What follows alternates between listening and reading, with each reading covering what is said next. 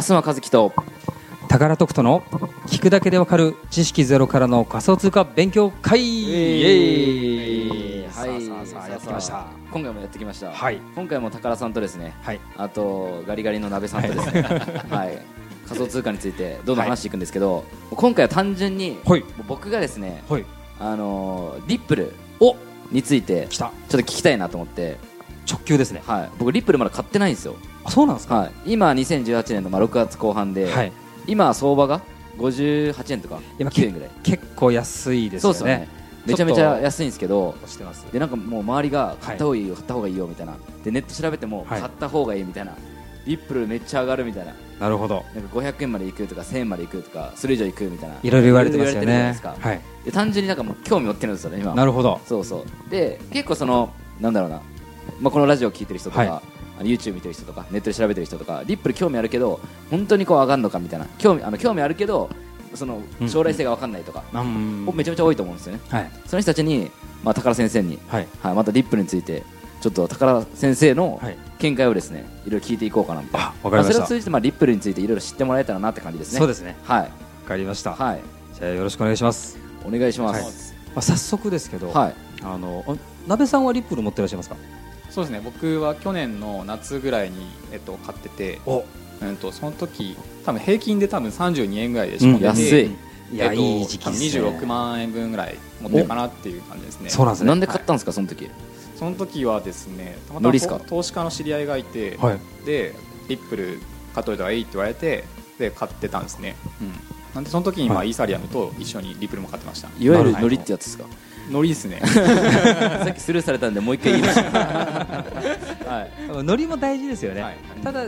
じゃあ買ったからにはやっぱりなぜねそれが上がっていくのかってやっぱ知りたいですよねでどういうことに使った方がいいのかっていう、そのなんかそ投うで資すね家たちがなぜリップルがうんそれいいのかって言ってたかとかはも実際興味ありありませんありますねはいうんわかりましたはいはい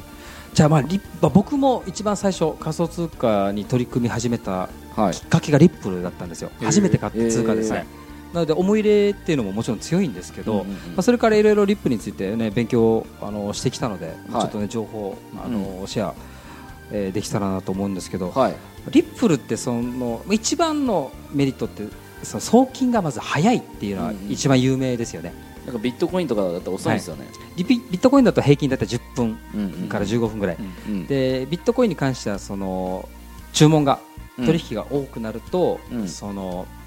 マイニングはいしてる人たちが間に合わなくなって、まあ、いわゆる送金詰まりっていうのが起こってたんですけうど、んうんうんまあ、リップルに関してはその送金詰まりっていうのもほとんどなくて、うん送金自体の速さもえ実際に送ったんですけどめちゃくちゃ速かったんですよへえ全然1分かから30秒ぐらいかからなかったのかな、うんうんうん僕の場合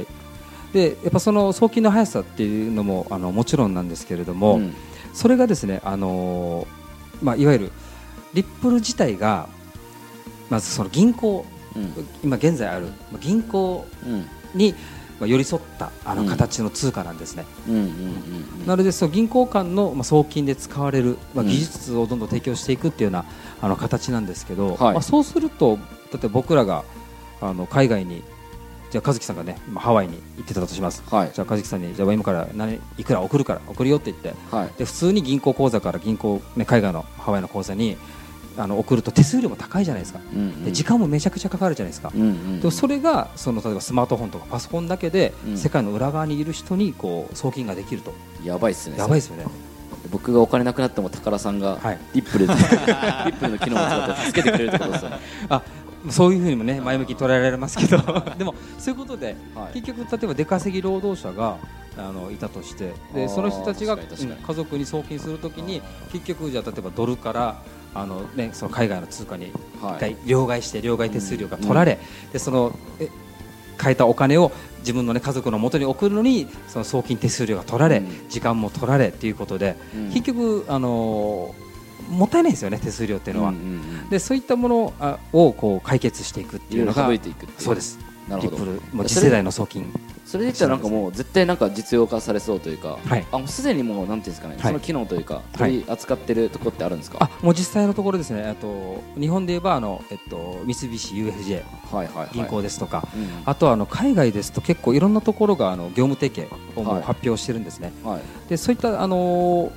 部分でうん銀行だけど200校、はい 200, 200ぐらいのはい銀行と提携して実際にテスト、もうやってるんですか、はい、送金テストが始まっていて、え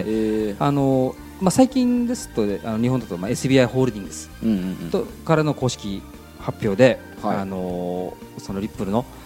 あのサービスが開始されるというような、うんうんあの情報もありますし、うんそのどんどんどんどんあのリップルって一番何がいいかっていううまいかっていうとマーケティングが上手なんですよなるほどですね、で情報も結構明確に、うんあの提示しているので、うん比較的やっぱ投資しやすい案件となっていて、今現在仮想通貨の時価総額3位にまあ一致しているというところですビッね。トコインイーサリアムリップルですよねはい、なるほどそうですうんうんただその割には、まあ、ビットコインは今70万台ですよね6月後半はいでイーサリアムが今6万円台はいリップルが60円台で、はなんでねここまだ人気が、いうん時価総額3位なのにはい価格が上がらないんだろうっていうところは、うんまあいろいろまあ理由はあるんですけれども、はいとにかく可能性はすごく秘めている通貨ですね、うんはいでもなんかあのリップルはなんだろうビットコインみたいみみたいにその、なんだろう値段が上がることはないっていうふうに、はいまあ、調べてあるんですけど、はいまあ、発行枚数がまあ多いからっていううんうんうん理由だと思うんですけど、はい、やっぱそこまではいかないって感じですよねそうですね、まあまあまあ究極わかんないですけどわかんないわかんこればっかりわからないんですけど、はいただ今年の初め2018年の初めはだいたい401円マックスまで上がってたんですので、まあ、年末にかけて上がるとは言われてるんですけれども、うまんあここは正直誰にもわからないところではありますよね、うんただ上がってほしいっ上がってほしいでていすうのねはあの保有者としてはえリップルがなくなるとかってあるあるんですかねあの可能性はゼロじゃないです、ななぜかというとあのブロックチェーンその仮想通貨自体が、うん例えば銀行とかそういった、あの中央集権型って言われるものからあの世の中を、ね、か解放していこうっていう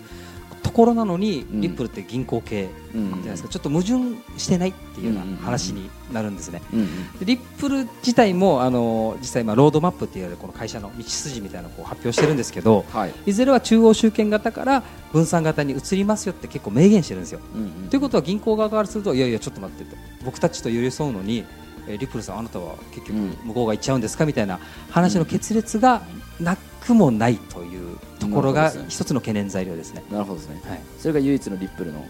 いまあ、懸念材料というかそうですねうーんただバカじゃないので、はいまあいろいろとね、うん交渉しながら、まあそうですよね、はいまああそこまでもう大きくなってるんでそうでここまですそうなんですよ普通に聞いたらなんかもうね実用化されて、あのー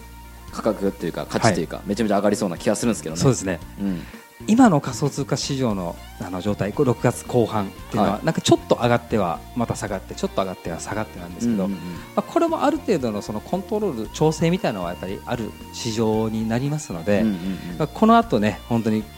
また新規の、ね、参入者が増えてきたりとか、はいまあ、そういったことがどんどん大手のあの投資機関投資家さんたちが入ってくるとうん面白くなってきます。なるほどですねはいもし宝さんがはいこうリップルをまあなんだろうな買うとしたらというか、はいリップル何パーセント押しぐらいなんですか80%押しで80%押しですか、はい結構押してますね押してます普通あれですよね、まあ、100%だったらいいかなってまあ思われるかもしれないですけど、はい8割押せるコインってなかなかないですよねなかなかないですよね、うんですので80%は僕の中では結構、まあ上がるかなって感じですかねはい、絶対買おうはいあ買いたいと思い まいすやよよかったよかったまあ別に宝さんがっていうよりは、なんかその実用化されうんてなされてほしいなみたいなそうですよねはいだから結局、まあ、株もそうですけどね、まあ、投資ってじどちらかというと応援したいっていう思いもはいあのあると思うんですよはいでお金儲けだけじゃなくてここ、ね、面白そうだから投げ銭とは違いますけど、うんうんうんね投資してみようというあの感覚ですよねはいそういった意味でも期待感もあの、まあ、込めてますねそうですね、はい矢部さんなんかめっちゃいいっすよねだって30円ぐらいで持ってるんですよですよねそうですねください 早いですから今今今すぐ送ったらすぐ、そうですね26万円分ください全全部ですか全部ですか恐ろしいどうですかリップルについてリップルについて、まあ、自分でも割と調べててその銀行で使われてるとか、はいまあ、そういうのは割と聞いてたんですけども、まあ、結構もうちょっと深いところまで聞けてよかったなと思ってあありがとうございます、なんかリップルの豆知識とかないですか豆知識というか、はいなんかあのこういうとこみんな知らないんだなとかああそうですねあのリップルは結構大手はいとつながるものが上手で、うもうつい最近、まあ、6月後半のんうんうんあの情報だと例えば、まあ、アマゾンとか、はいまあ、そういったところとあのパートナーを組むという発表がしっかりされていて、リップルとアマゾンがそうですパートナーになるとそうですやべえやばいですよね、はもうそうなると、もうアマゾン一人勝ちじゃないかってそうですよね、はうんうんなってしまう、まあ、ただその情報があっても、まあ、価格はまだ上がらないと、はまあ、なぜか、まあ、それは多分まだ現実的にい、うんその仮想通貨って世の中でうんまだ体感誰もしてないわけじゃないですか、そうですよね、うんでここの部分っていうのはやはり長期的にうん見ていった方がいい部分ですね。で最近なんかこう、あのー僕大阪とか東京とか、商店街歩いたりはいするんですけど、なんか高級ジュエリーとかおなんか時計屋さんとかでなんかその仮想通貨ビットコインとかではい買えますみたいな、お看板が出てるところとかちょくちょく見たりするんですよねなるほど、でもなんかちょっとずつなんかもうわかんないです僕がなんかそのはい、仮想通貨に興味持ってるから目に入ってくるっていうのもあるとは思うんですけうどん増えてるのかなーっていうのはあるんですけどね実際使えるところって増えてますよね増えてますよね、はいうんうんうんまあ今後そういった流れっていうのはもう多分止められないと思うんですよ、そうですよね、なので仮想通貨の技術っていうのがもういつの間にか自分たちのこう身近にうんこう入っていて、はいまあ、その頃にリップル買っても遅いですよねうん、そうですね、はい多分ね、このラジオが放送されてる時には、リップル、もしかしたら爆上がりしてたら面白いですよね。はい いやもう本当にそうですよね面白いですけどでも僕は買います、今月。おは行きましょい、 ドカンといきますう。行きましょうはい、まあ、決してねこのリップルを買いましょうということでなくて僕たち今可能性を、そうですね。あのお伝えしているので、まあ、はあいくまで自己判断で、はい、あのこのラジオを聞いている方もぜひ投資を、えーしていただきたいんですけれど、うんあとリップルはその会社の方がいろんな例えばイベントとか、はい、あのーそういったものもしっかりあの明確に提示しているところが、あのうんまあ、投資がしやすい、はい、通貨の一つなのかなとうん思いますね。でイベントがあるとその何がいいかっていうとその価格のうん、に影響するイベントがああったりするんですよ、はい例えばハードフォークですとか、はい、あのエアドロップとか、はい、たくさんあるんですけど、まあ、そういった意味ではそのリップルの,、うんあのホームページを覗いてみたりとか、はい、結構、リップル情報局っていうようなあのそんなのあるんですか。そういったあのサイトとかもうんありますから、そういったところの情報をね、あのぜひ拾っていただきながら、はい投資の判断材料にしていただきたいですね。はい、はい、オッケーです。じゃあ、あれですね、はい、僕のこの放送がある時に、はい、まあ、買いますとか言って。 めっちゃ上がってたらいいなーって思われるかもしれないですけど、そう下がでっすねてたらもうあいつバカだなって思われる あそれはそれでね、そうですね。はいまあね、まあネタにはなりますね。うんなりますねはい。まああくまで僕も余剰資金であのやるんで、そうですね、はい。まあ、そこはぜひ余剰資金だけで余剰資やっ金ていだけただでいて。そうですね。はいちょっと鍋さんの26万を超え ます。宣言しましたね。はい。のべさんから他に何か質問ありますか。そうですね今のと僕はないですないですか。はい。 ないわかりました。和樹さんからは。ないですって言った方がいいですか。 ノリ的に。まあでもまあまあリップルについてあれじゃないですかね。はいい。ろいろ分かったんじゃないですかね。そうですね。はい。ちなみにリップルの今世界での取引量が多い国っていうのがあるんですけど、はい。 1位2はい位。のまあ取引を占めてるのが韓国、韓国。はい。その次に出て日本うんなんですね。はい。ですのでやっぱりこう日本人韓国人に人気のリップルなんですけど、まあそういった意味では、うんあの僕たちがこうリップルの奨励を担ってる部分もまああるのそうですねは確かですね。結構なんかもうじゃあ人気ないとかも全然人気ないとか。あそうでもないですよ。今カナダも結構リ人気あリップル人気がはい出てきたりとか、えーアメリカの確かあの会社なんですけど、結構いろいろなところで、はいアメリカでは人気じゃないですか。アメリカでもまあ、まあまあ人気です、ねまあまあ人気なんですよはい、あそれ聞いたらなんかもう徐々になんかもう来そうですけどね。そうなんですようん。ただ今は本当に、まあ、こう6月後半はそうです相場がちょっと厳しいところなのそうで,、ですね。今後に期待していきたいところですね、はい。はいわかりました。じゃああとは大丈夫でしょうか、大丈夫です。はいありがとうございます。わかはい。はい、じゃあまた次、えー、といろいろと仮想通貨についてね、はいえー語っていきたいと思うんですけれども、今回はねリップルについて語っていったんですがぜひねあの、まあ、応援したいっていうリップルを応援したいなと思った方は、はい。まあ、投資のね判断材料になればと思います。はい。はい、じゃあ今日はありがとうございました。はい。ありがとうございます。